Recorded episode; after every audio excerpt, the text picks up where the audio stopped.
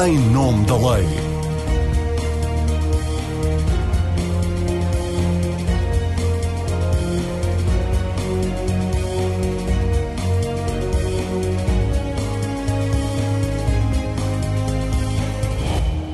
Olá, seja bem-vindo ao Em Nome da Lei, uma edição em que vamos falar de transparência na vida pública e se é necessário aumentar os deveres declarativos de quem exerce funções políticas ou altos cargos públicos. A questão está em debate no Parlamento na sequência da apresentação pelo PAN de um anteprojeto de lei que pretende que passe a ser do domínio público a informação sobre a filiação em associações como a maçonaria e o Opus Dei.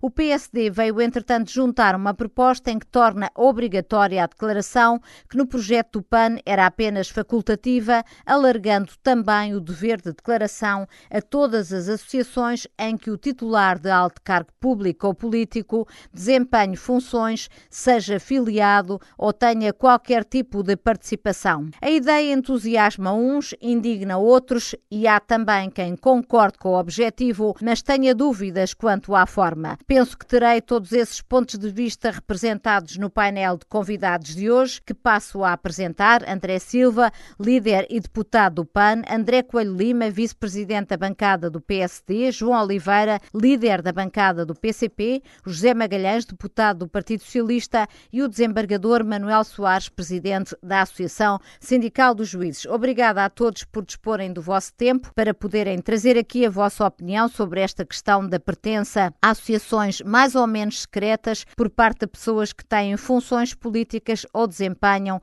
altos cargos públicos, como membros das administrações de empresas participadas pelo Estado ou equiparados a altos cargos, como juízes e magistrados do Ministério Público. Vou começar pelo partido que teve a iniciativa legislativa sobre esta matéria, a André Silva. Porque é que, no entender do PAN, é necessário que os políticos declarem se pertencem a associações mais ou menos secretas, como a maçonaria ou o Opus Dei, e se é necessário, porque é que então o PAN não prevê essa declaração como obrigatória, mas meramente facultativa? Antes de mais, queria só uh, fazer aqui uma, um esclarecimento por uma questão de, de, transparência neste debate e para quem nos ouve, que eu não pertenço a nenhuma, uh, ligação, a nenhuma associação maçónica ou Opus Dei, e, e, seria interessante que, se neste debate houver alguém que tenha essa pertença, que o possa uh, declarar. As organizações maçónicas são organizações que vivem numa enorme opacidade, num secretismo e que são marcadas por relações com fortes laços de, de hierarquia e de solidariedade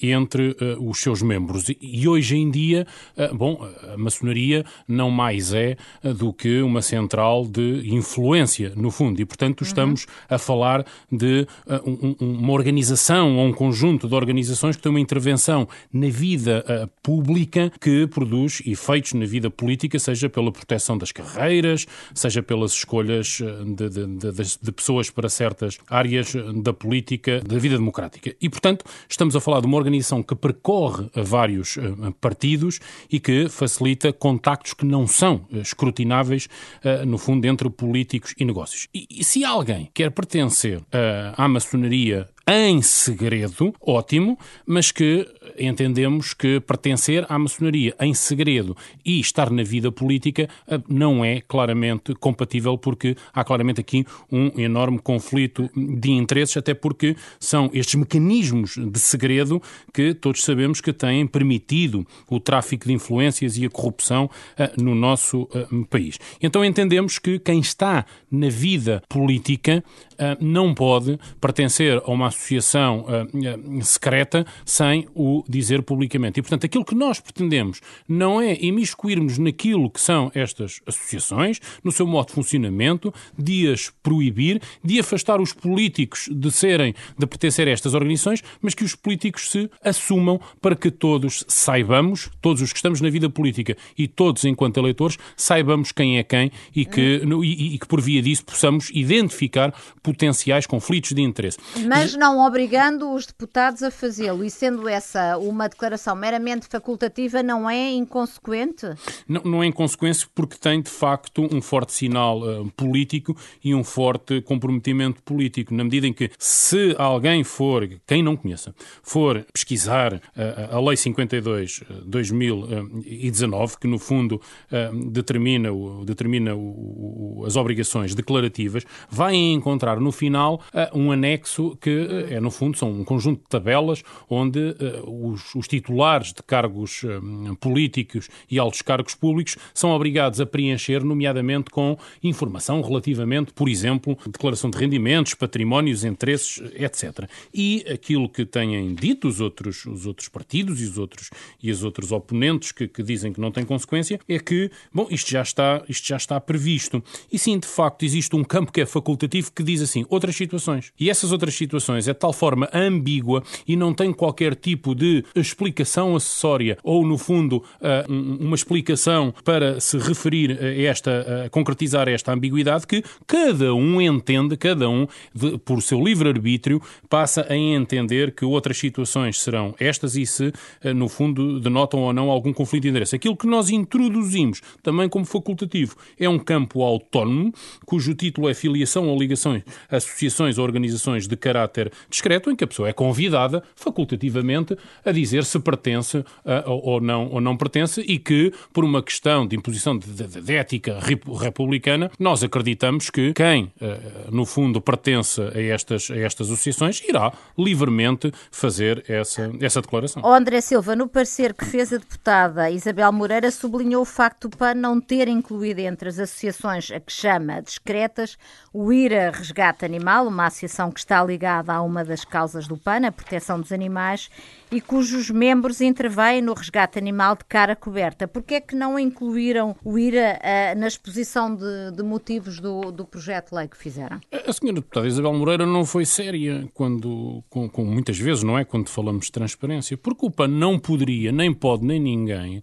quando está a legislar, falar num caso em concreto. O que nós introduzimos... Mas falou de dois casos em concreto, a maçonaria do Opus Dei. Claro, mas aquilo que nós temos previsto no número 4 do artigo 13 terceiro, e vou ler a nossa redação, é que a declaração referida no número 1 também inclui um campo de preenchimento que permite a menção à afiliação ou ligação com associações ou organizações que exijam aos seus aderentes a prestação de promessas de fidelidade ou que, pelo seu secretismo, não assegurem a plena transparência sobre a participação dos seus associados. Isto é o que está na letra da lei. Portanto, na letra da lei, ou... repara, na letra da lei não se fala nunca em organizações maçónicas ou em Opus Dei, como é evidente. Se se Mas considerar na exposição de motivos. Sim, mas se se considerar, se se considerar que o articulado, que, que este articulado abrange associações como a que falou, evidentemente elas devem constar. Aliás, nós defendemos inclusivamente que todas essas todas as ligações que os, que os, que, que os políticos têm a, a, a, outras entidades, elas devem ser declaradas por uma questão de transparência. André Coelho Lima, o PSD também acha que é preciso mais transparência no exercício de funções políticas e públicas e que isto passa por reforçar as obrigações declarativas dos políticos e titulares de altos cargos públicos, incluindo a filiação ou a participação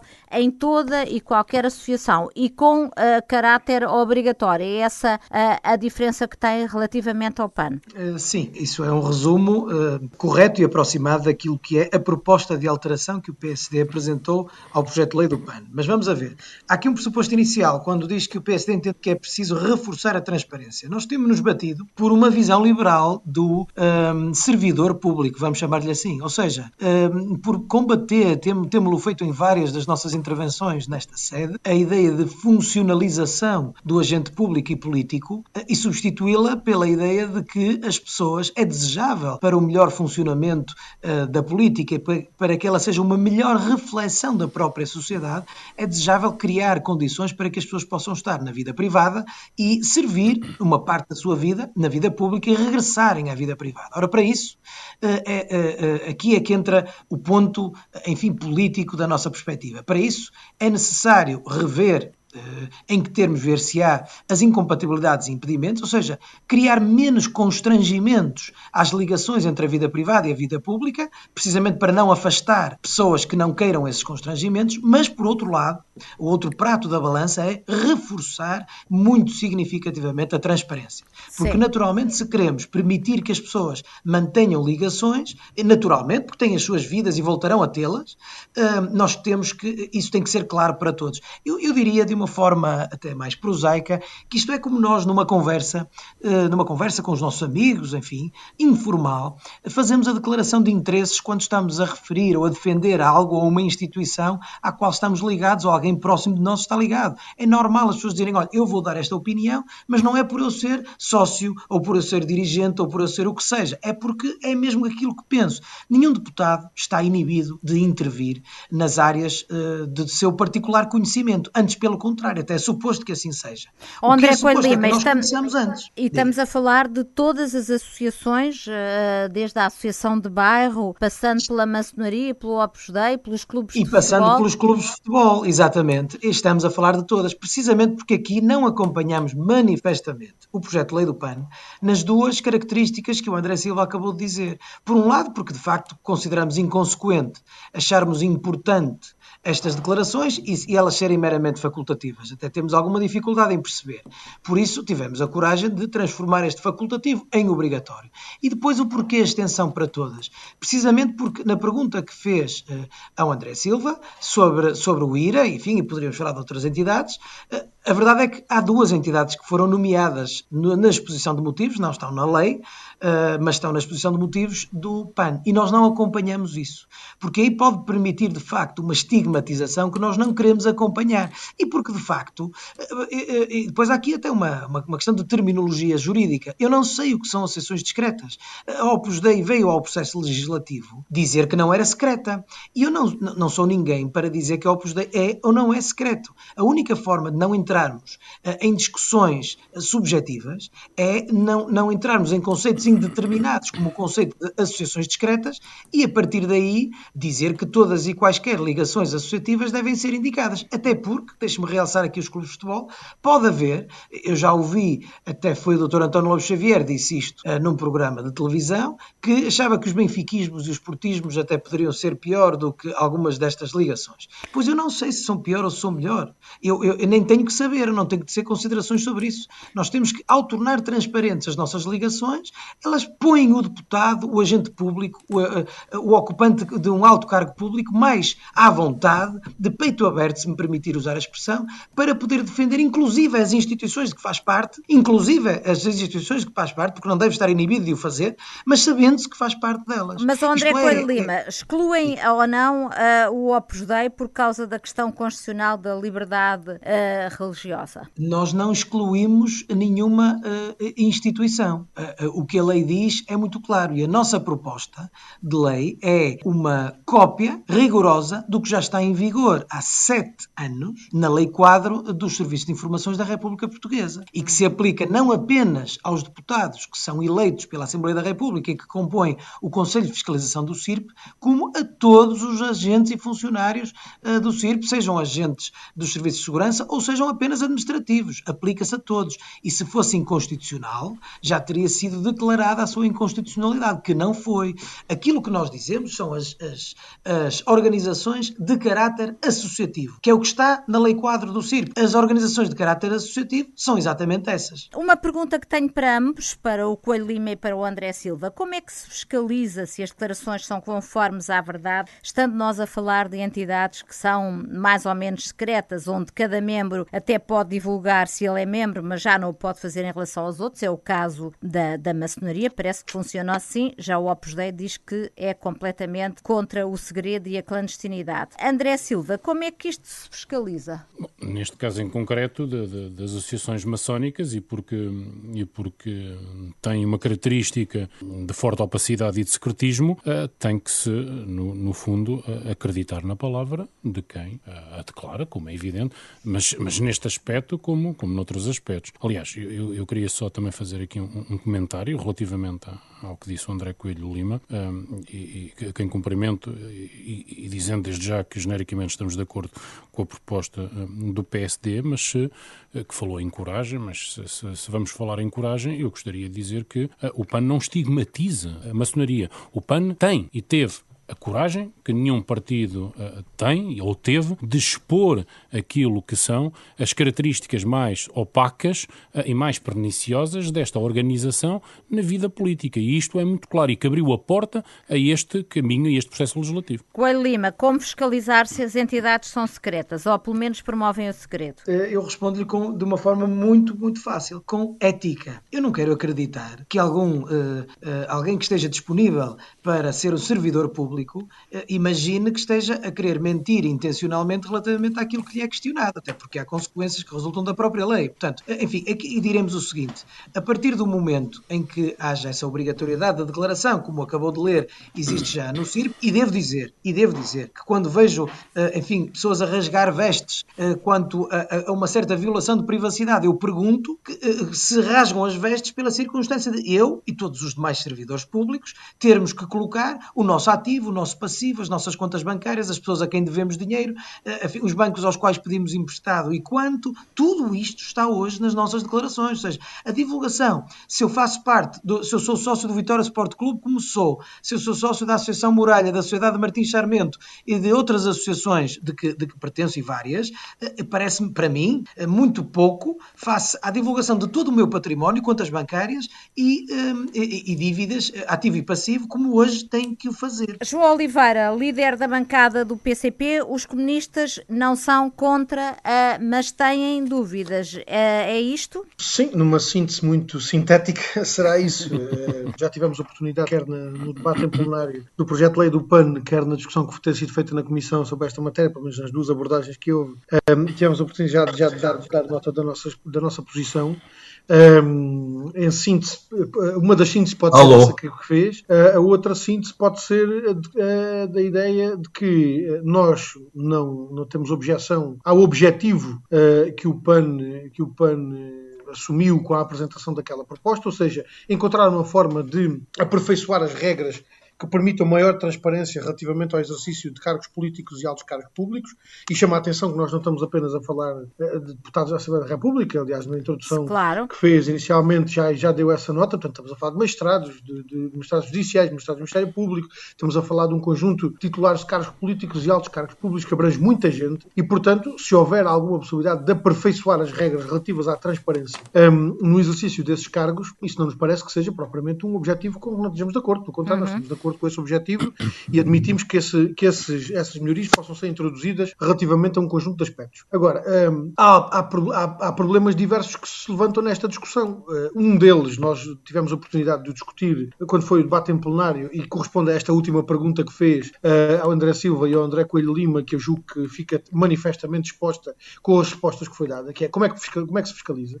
Como é, que, como é que se determina que uma regra relativa à transparência neste âmbito é eficaz? Não só do ponto de vista da garantia de transparência, mas até do ponto de vista do sancionamento pelo seu, pelo seu não cumprimento. Ora, eh, se nós estivermos a falar de uma, de, uma, de uma declaração facultativa, para isso já não é preciso lei, porque a lei já hoje existe. Ou seja, a declaração do registro de interesse já hoje prevê um campo de declaração facultativa para que cada um possa declarar aquilo que, não sendo obrigado a declarar, ainda assim acho que deva declarar. Um, agora, uma, uma, faculdade desse ponto de vista não é propriamente nada de inovador e para isso não é preciso lei, porque a lei que existe já, já, já, já prevê essa possibilidade. A, a obrigatoriedade dessa declaração tem que, tem que se avaliar em função de vários parâmetros. Por um lado, quem é que se quer abranger por essa obrigatoriedade de declaração? E acha por que devem lado, ser todas as associações? A, a formulação um, do, do do PSD parece-lhe correta, que vai de resto. Levanta-nos dúvidas, aliás, levanta-nos dúvidas que nós já tivemos até a oportunidade de suscitar e de colocar na discussão que foi feita na Comissão sobre isso, até diretamente ao PSD, e acho que o PSD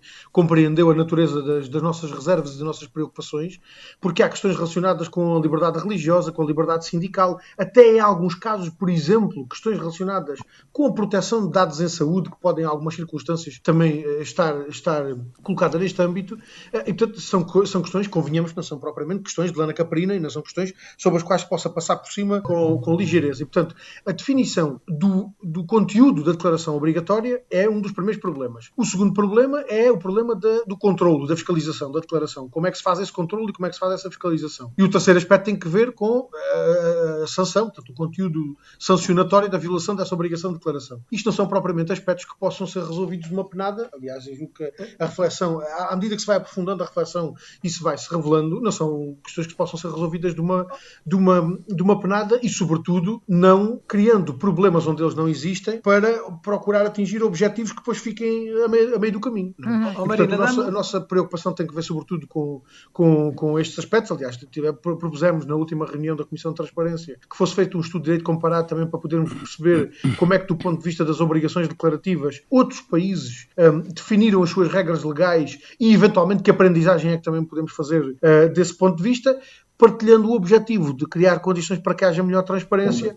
Um, Parece-nos que isso naturalmente não, não, pode ser, não se pode sobrepor a todos, todos estes aspectos que, que acabei de, de, de, suscitar e que naturalmente são problemas, alguns deles, com a relevância correspondente à circunstância de estarmos a lidar com matérias uh, de, uh, fixadas na nossa Constituição. Porque é que em relação à lei quadro dos sistemas de informação da República, ao registro de interesses dos membros do Conselho de Fiscalização do CIRP, essa, essas questões constitucionais nunca foram colocadas? Colocadas. João Oliveira. Olha, nós, posso dizer-lhe é que na discussão dessa lei, primeiro nós não, não votámos a favor da lei por um conjunto de razões e essa foi precisamente uma das matérias relativamente à qual um, nós eh, suscitámos na altura eh, reservas, uh, considerando a amplitude que tem essa, essa obrigação constitucional. E naturalmente, repare, esperemos, esperemos que, essa, que esse problema nunca esteja colocado porque ninguém o suscita. Mas nós não estamos livres que de hoje à amanhã alguém, eventualmente eleito para o Conselho de Fiscalização dos Serviços de Informações da República, não venha a colocar o problema. Uhum. Né? E, claro. e, e, os problemas podem ser colocados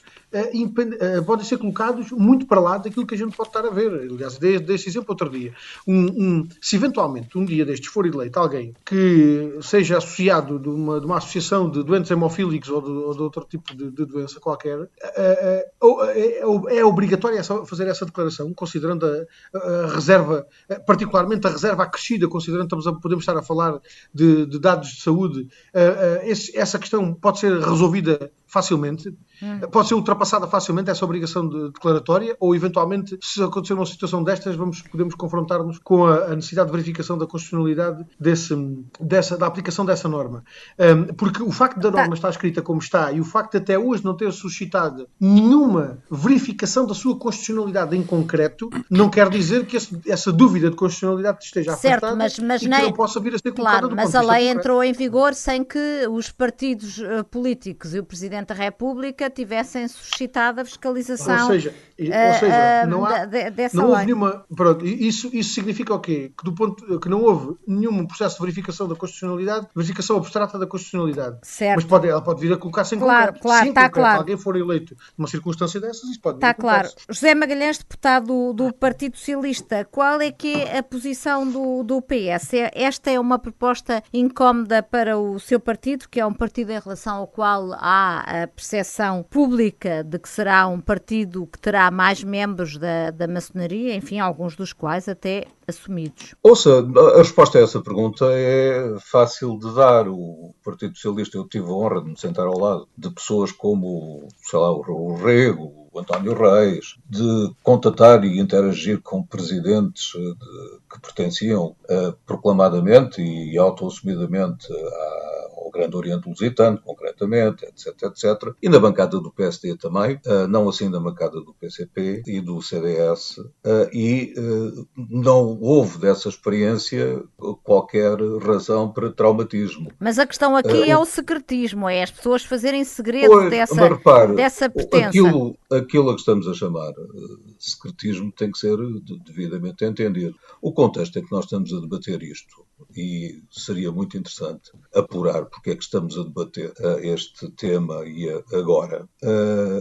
O contexto é um contexto totalmente diferente do, dos que existiram em, momentos dramáticos da, da, da, história portuguesa. Sei lá, em 1929 é público e notório para quem se interessa pela, pela história que a Legião Portuguesa foi ali à Rua do Grêmio Lusitano, no bairro Alto, e ocupou uh, o até então conhecido como Palácio Maçónico, que só foi devolvido aos interessados depois do 25 de Abril. Hum. E depois, em 35, houve a tal lei infame de um tal Oh, oh, eu, eu, percebo Cabral, o contexto histórico, mas, mas não temos é, é muito tempo para o dar. É, ouça, é muito importante, pelo menos o mesmo que deu aos outros. Portanto, neste momento a questão é saber o que é que uh, leva o, o, PAN a apresentar isto, sobretudo nos termos uh, em que o André Silva o fez aqui, já tinha feito no MSI que é uma coisa do género, quem não revelar a, a filiação presume-se traficante de influências, etc, etc, o que é, obviamente, infamante. E é uma forma eh, desproporcionada e, eu diria, inaceitável de colocar a questão, porque lança um label de infâmia sobre umas centenas ou milhares de pessoas, etc. etc. Ó oh, José Magalhães, o constitucionalista Jorge Miranda, e estou a citar o parecer que ele fez, diz que é uma exigência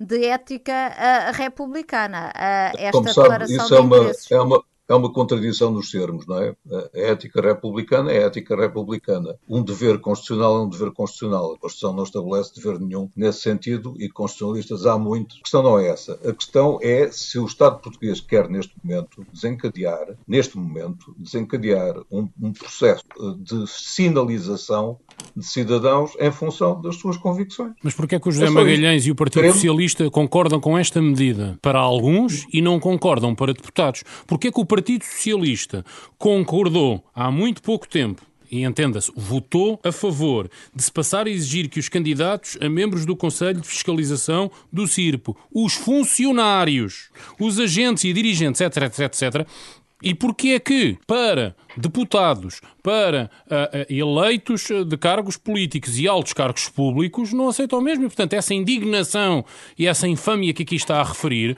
porquê é que não a levantou o senhor e o seu partido nessa precisa altura. José e, portanto, o que é que está? está, é claro, já está clara a pergunta, a André Silva. José Magalhães, como é que lhe responde? A, a pergunta está, está claríssima a resposta. Se há setor que em Portugal uh, esteja rodeado de segredo uh, e segredo de Estado, é o setor dos serviços de informações. E foi em relação a esse setor que se registaram situações uh, escandalosas, politicamente escandalosas, que levaram a um inquérito parlamentar a deputada Teresa Leal Coelho suscitou o problema, liderou esse, essa reação por parte do, do PSD, uh, e foi nesse quadro que uh, se chegou à proposta de que, uh, sendo serviços protegidos por segredo de Estado, houvesse a obrigação declaratória. É uma lei imperfeita, devo dizer, uma lei imperfeitíssima, na medida exata, em que, sendo serviços protegidos, aliás, na minha opinião, demais por segredo de Estado, uma vez que há aspectos da sua atividade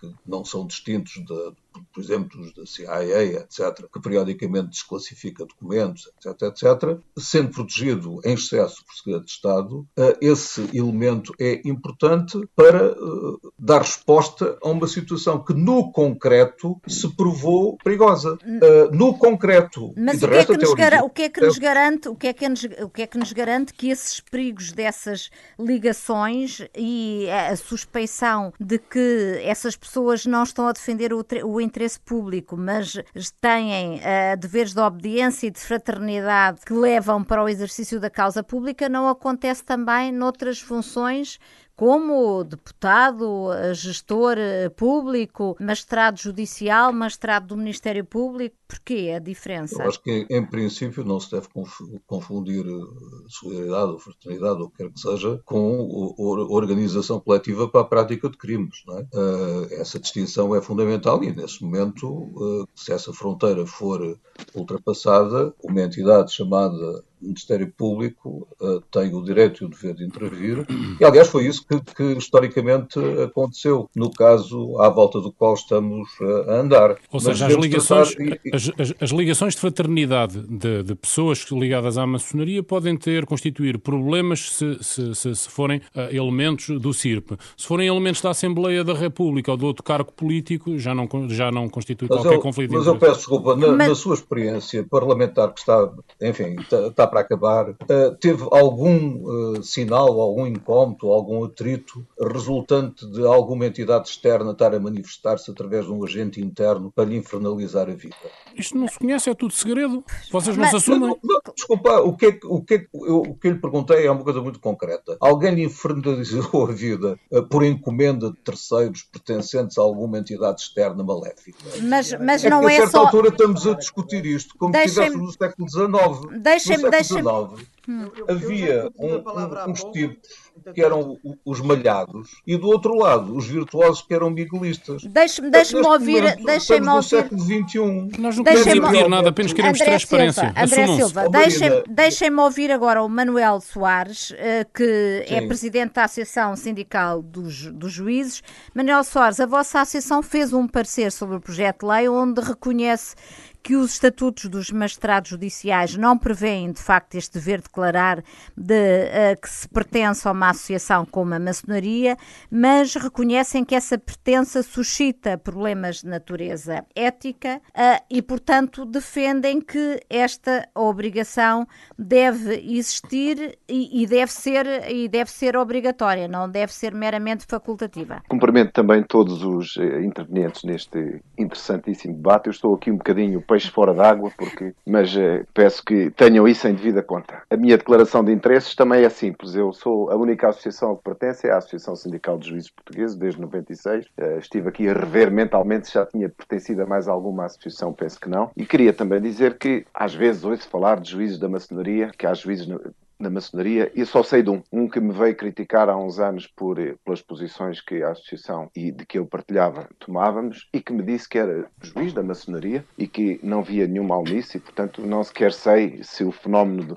da existência de juízes na maçonaria, é, é, qual é a sua dimensão, se é que tem alguma. Eu também queria dizer que eu não consigo eh, optar, quer dizer, se nós olharmos para estes fenómenos e quisermos atribuir a organizações desta natureza uh, uma posição maléfica, subversiva, ou, do outro lado, completamente inocente, eu tenho dúvidas sobre a qualificação que devemos atribuir, porque parte de um princípio relativamente do senso comum, que acho que as pessoas que se reúnem secretamente não há de ser apenas para refletir sobre as questões filosóficas da vida e do Estado. E a mim o que, me interroga, já vou mais à sua questão, hum. é saber, por exemplo, vou aqui dar dois ou três exemplos para se perceber porque é que isto pode ter influência prática. Toda a gente conhece o caso do, de Barrancos quando se falou nas touradas há não sei quantos anos. Certo. A minha questão era, por exemplo, saber se o juiz ou a juíza que tomou a decisão sobre as touradas de Barrancos se podia ser aficionada das touradas ou membro de um grupo anti-taurino, se fazia sentido que tivesse uma dessas filiações sem que se soubesse. Da mesma forma que pergunto,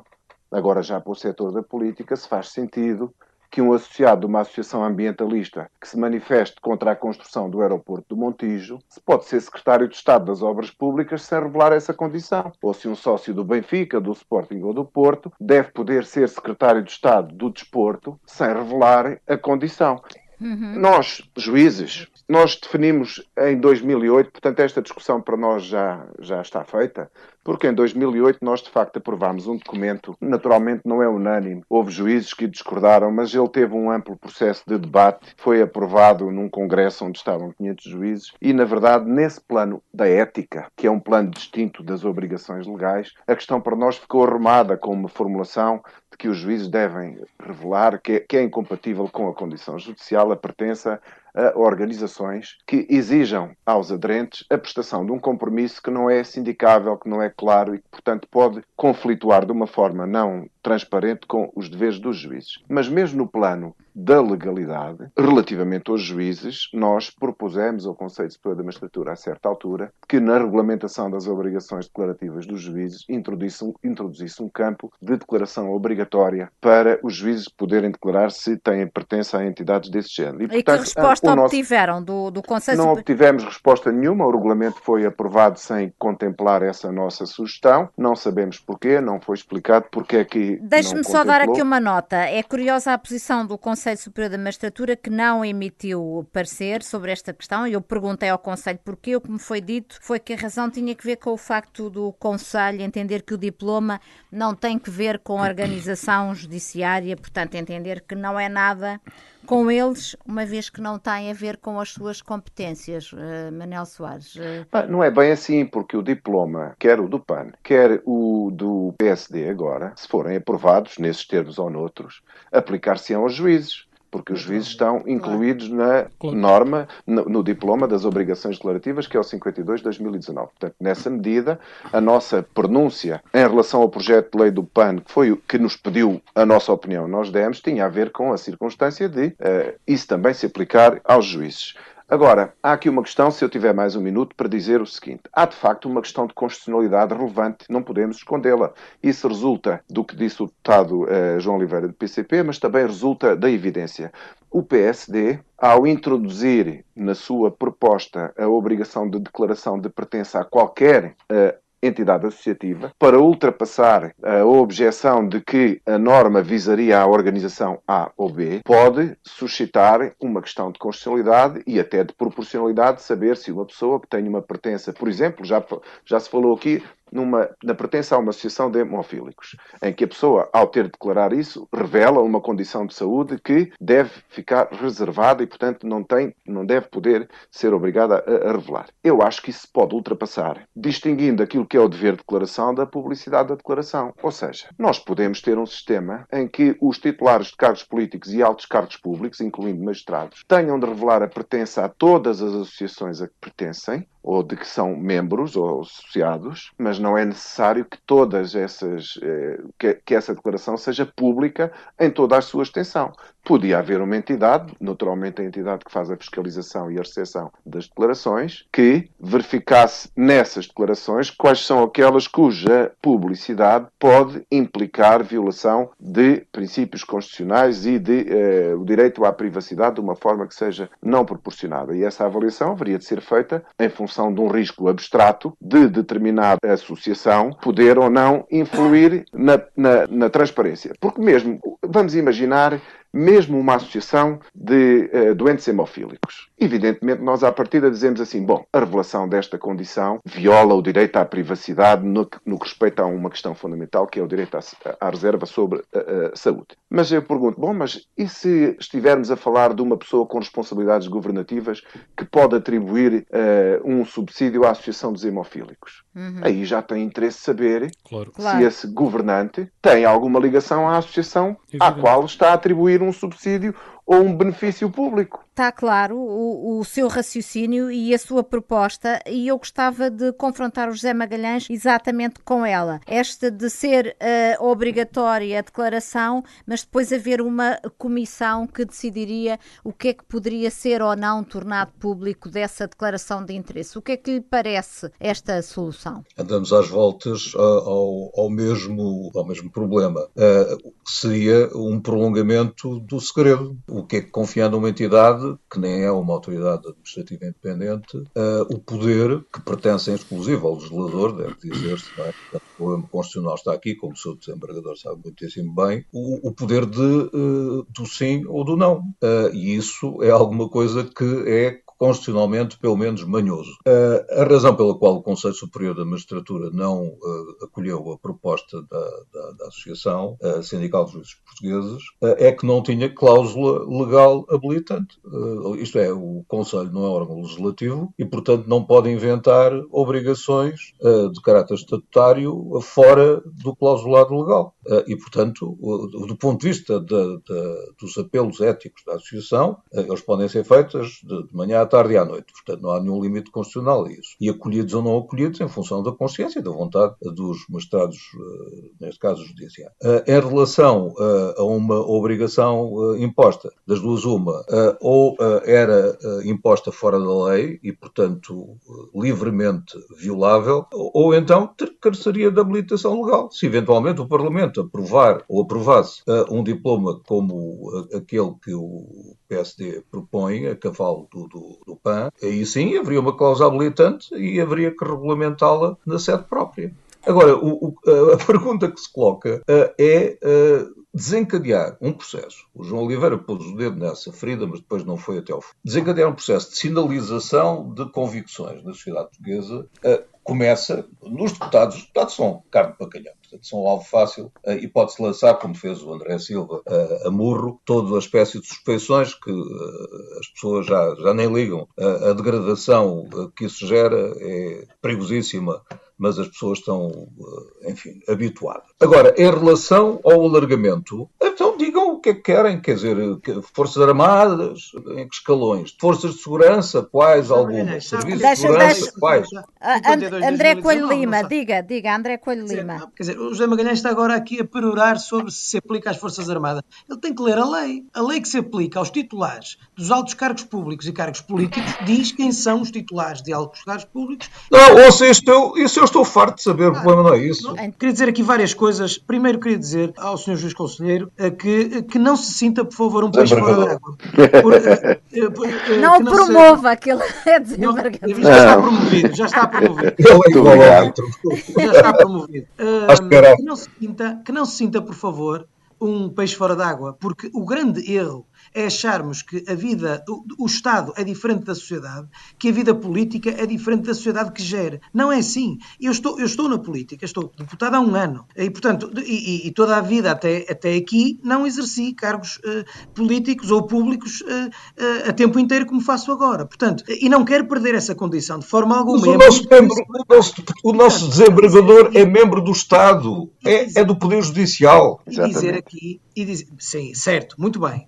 Isso isso eu sei, não é? Isso eu sei, mas bem, bem percebes, José Magalhães, qual é a reflexão que estou a fazer. E dizer isto aqui para dizer o seguinte: as questões de constitucionalidade relevante que referiu, e referiu bem, tal como também disse o João Oliveira na sua intervenção, o processo legislativo está em curso. E estando em curso, eh, está em processo de audição, de negociação, foram ouvidas as entidades, as que se quiseram pronunciar, o Conselho Superior eh, eh, da Magistratura não quis, como disse a Marina Pimentel, e portanto estamos a tempo de fazer as alterações que façam com que a Assembleia da República se reveja nesta iniciativa legislativa. E portanto, a questão de, de e é por isso que é importante, muito importante, esclarecer o seguinte: primeiro, liberdade religiosa. Se a formulação legal que está feita é entidade de natureza associativa, por natureza, eu já o expliquei, mas por vistos não foi claro, isto exclui as entidades de natureza confessional, uh, enfim, ou, ou, uh, ou eclesiástica. É muito claro o artigo 43, quando diz, quando diz que nenhuma autoridade pode questionar o credo e a religião e as opções de culto de uma pessoa. E, portanto,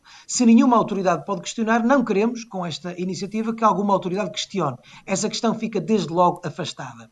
Não Portanto, do seu ponto de vista, André Coelho Lima, a Opus Dei ficaria excluída desta, desta obrigação Opus Dei, se bem percebo, Opus Dei, se bem percebo, não conheço nada da Opus Dei, e aliás, correspondendo, correspondendo ao repto do André Silva, não sou da Opus Dei, nem sou da, da maçonaria, nem sou, de, enfim, das que se falam, e, portanto, isso que seja claro, mas não é uma entidade de natureza associativa. Nem são, e, portanto, esta preocupação que manifestou João Oliveira uh, e manifestou o Sr. Juiz de Embargador está uh, respondida, como já estava antes, como já estava antes no, na lei quadro do CIRP. Depois, há algo a trabalhar, sim, quanto à divulgação de dados de saúde que possam não ser divulgados. Há aqui uma sugestão, uh, uma sugestão muito interessante do Presidente da, da Associação Sindical dos Juízes Portugueses, que podemos trabalhá-la, e, e, há outras, como, por exemplo, poder, fazer, poder integrar uma uma associação, eh, por exemplo, que, que defenda eh, eh, enfim, os, os, LGBT, vamos dizer assim, para não qualificar nenhuma categoria dentro das categorias LGBTQI+, dizer que pode não querer que se saiba essa condição da sociedade porque se divulga uma outra circunstância na qual ele tem direito a essa intimidade, direito constitucional. A, a, a intervenção que subscrevo na íntegra do Presidente da Associação Sindical dos Juízes Portugueses deu um conjunto de conflitos de interesse que nada tem a ver com não pertence a estas associações, que demonstra a importância de sabermos todas as ligações associativas. E mesmo, mesmo para concluir, esclarecendo as duas dúvidas do João Oliveira, esclarecendo-as claramente. Primeiro, o controle e a fiscalização. Eu pergunto quem faz hoje o controle e a fiscalização para se alguém não divulgar as, as suas contas bancárias ou os seus passivos. E segundo, qual é a sanção? É do artigo 18, que já existe, que é tem que apresentar em 30 dias uh, aquilo que não, que não indicou, se não incorre em declaração de perda de mandato, demissão ou destituição judicial consoante os casos. A lei já prevê quer o controle e a fiscalização, quer a sanção. João Oliveira, um, líder da bancada do PCP, mais convencido agora com alguns esclarecimentos e sugestões que aqui foram feitas? Acho que este debate tem ajudado alguma coisa na reflexão e, e, na identificação de possíveis soluções, mas acho que ainda temos que este estar, um, porque eu julgo que há alguns elementos que, que não ficam, que não ficam completamente ultrapassados relativamente a questões relativamente melindrosas. É? Primeiro, eu acho que há aqui, há aqui um elemento que nós não podemos perder de vista sob pena de borrarmos a pintura, como se diz, na, na, como, como, diz o povo, que é não misturar aquilo que são circunstâncias que, se, que constituem a prática de crimes e que têm que ser tratados do ponto de vista criminal com situações que têm que ver com maior transparência na vida pública e na vida Naturalmente. pública. Porque, naturalmente, aquilo que tem que ver com a prática de crimes tem que estar, tem que estar sob a alçada do, do Ministério Público, claro. do ponto de vista da ação penal e do sistema judicial para o apuramento das responsabilidades e acho que não pode haver dúvidas nenhumas. Porque quando nós estamos a falar de tráficos de influências, de corrupção, do que quer que seja, da associação criminosa, estamos a tratar de crimes e os crimes têm que ser uh, investigados e punidos uh, pelo sistema judicial, investigados pelo Ministério Público, julgados pelos tribunais. Há uma primeira baliza que eu acho que é importante, nós fomos falando sobre ela, mas talvez valha a pena ainda assim esquematizar um bocadinho mais as coisas. Há uma primeira baliza porque a Constituição diz que as pessoas não podem ser perguntadas sobre algumas coisas. As pessoas, nenhuma autoridade pode perguntar sobre algumas coisas. Um, e, portanto, a, a circunstância. A religião, por exemplo, a religião, portanto, a religião a, fica a excluída. Sindical, a filiação sindical, uh, uh, mesmo dados, dados relacionados com, com a reserva e intimidade da vida privada, nomeadamente estas questões dos dados da saúde, são mais uma expressão disso. E, portanto, o facto de haver uma pergunta sobre isso, em algumas circunstâncias, já pode significar a ultrapassagem de, de, de, do limite. Como é que nós podemos compatibilizar isto? Com, naturalmente, as regras que prevê a própria Constituição para isto. O artigo 18 da Constituição prevê o critério para a ponderação dos direitos, liberdades e garantias quando eles se colocam em confronto com outros. Ora, é, é, eu julgo que é nessa base que nós temos que fazer esta discussão e essa É a única base. Temos é que boa. encontrar a solução para este problema. Uh, eu sinceramente não fico, eu, sinceramente não fico é, descansado, vou dizer assim. Não fico descansado. É, é, com esta ideia de que a regra da fiscalização é uh, a boa fé e a, e a, palavra de cada um, porque naturalmente se nós pretendemos que haja algum conteúdo de eficácia naquilo que se está a procurar propor, eu julgo que há, há de ter que haver pelo menos alguma, alguma, alguma, alguma capacidade de verificação da declaração que é prestada, que não seja apenas, mais uma vez, remeter isto para, para, para a prestação de falsas declarações e abre-se abre um processo de crime. Portanto, há aqui elementos que eu acho que era preciso ainda assim serem mais... Mas não é, é o que, mandato, é o que para além daquela primeira questão, para além daquela primeira questão relacionada com a verificação das... das, da, já existe. Da, das, com, a, com, a, questão da, da, da verificação do, do, universo daquilo que é abrangido pela declaração uh, ter que ser feita corretamente, eu julgo que esta dimensão da, da, da eficácia da declaração que se exige, da capacidade da sua verificação e do seu cumprimento simultaneamente, sem lançar um label de comprometimento de toda e qualquer atuação ou decisão em função de seja qual for o critério. Eu, neste, neste aspecto, discordo do Dr. Manuel Soares. Mas, ó, João Oliveira, com eu... estou muito frequentemente de acordo neste aspecto, discordo. Hum. Eu julgo que a pertença das pessoas a determinadas, esta questão de barrancos e da pertença da, da, de uma estrada a uma associação. Ó, João, não podemos, não podemos mesmo, eu estou mesmo, estou mesmo no, no, no então, limite. No... concluir, deixe concluir em 5 segundos. Eu julgo que nós não podemos esperar que quer os eleitos políticos, quer os responsáveis de altos cargos públicos sejam pessoas ascéticas sem passado na história. É preciso é que na, na, verificação das decisões que são tomadas e do comportamento e da atuação de cada um, as coisas sejam transparentes para que se perceba. Porque, um, um, porque a filiação numa associação pró-taurina ou anti-taurina, à partida pode não querer dizer nada. Porque o magistrado, eu estou convencido... Claro. Mas pode querer. Mas, mas pode querer. Se for independente, Os magistrados vão claro. tomar decisões. Mas pode Claro. E essa Mas sabe, verificação tem que ser naturalmente. em concreto em função das decisões e da Estamos de acordo, João. um. Muito bem. E não propriamente... De acordo. Estamos de acordo, João. Ah, e com De este, acordo. com este elemento de acordo, que não abrange todos, naturalmente, Menos fechamos aqui o, o Em Nome da Lei. Agradeço mais uma vez aos nossos convidados. Não voltaremos no próximo sábado por causa da programação especial da Páscoa, mas apenas a 10 de abril. Páscoa feliz, apesar de estarmos todos confinados e de apenas podermos festejar com a família mais próxima. Em nome da lei.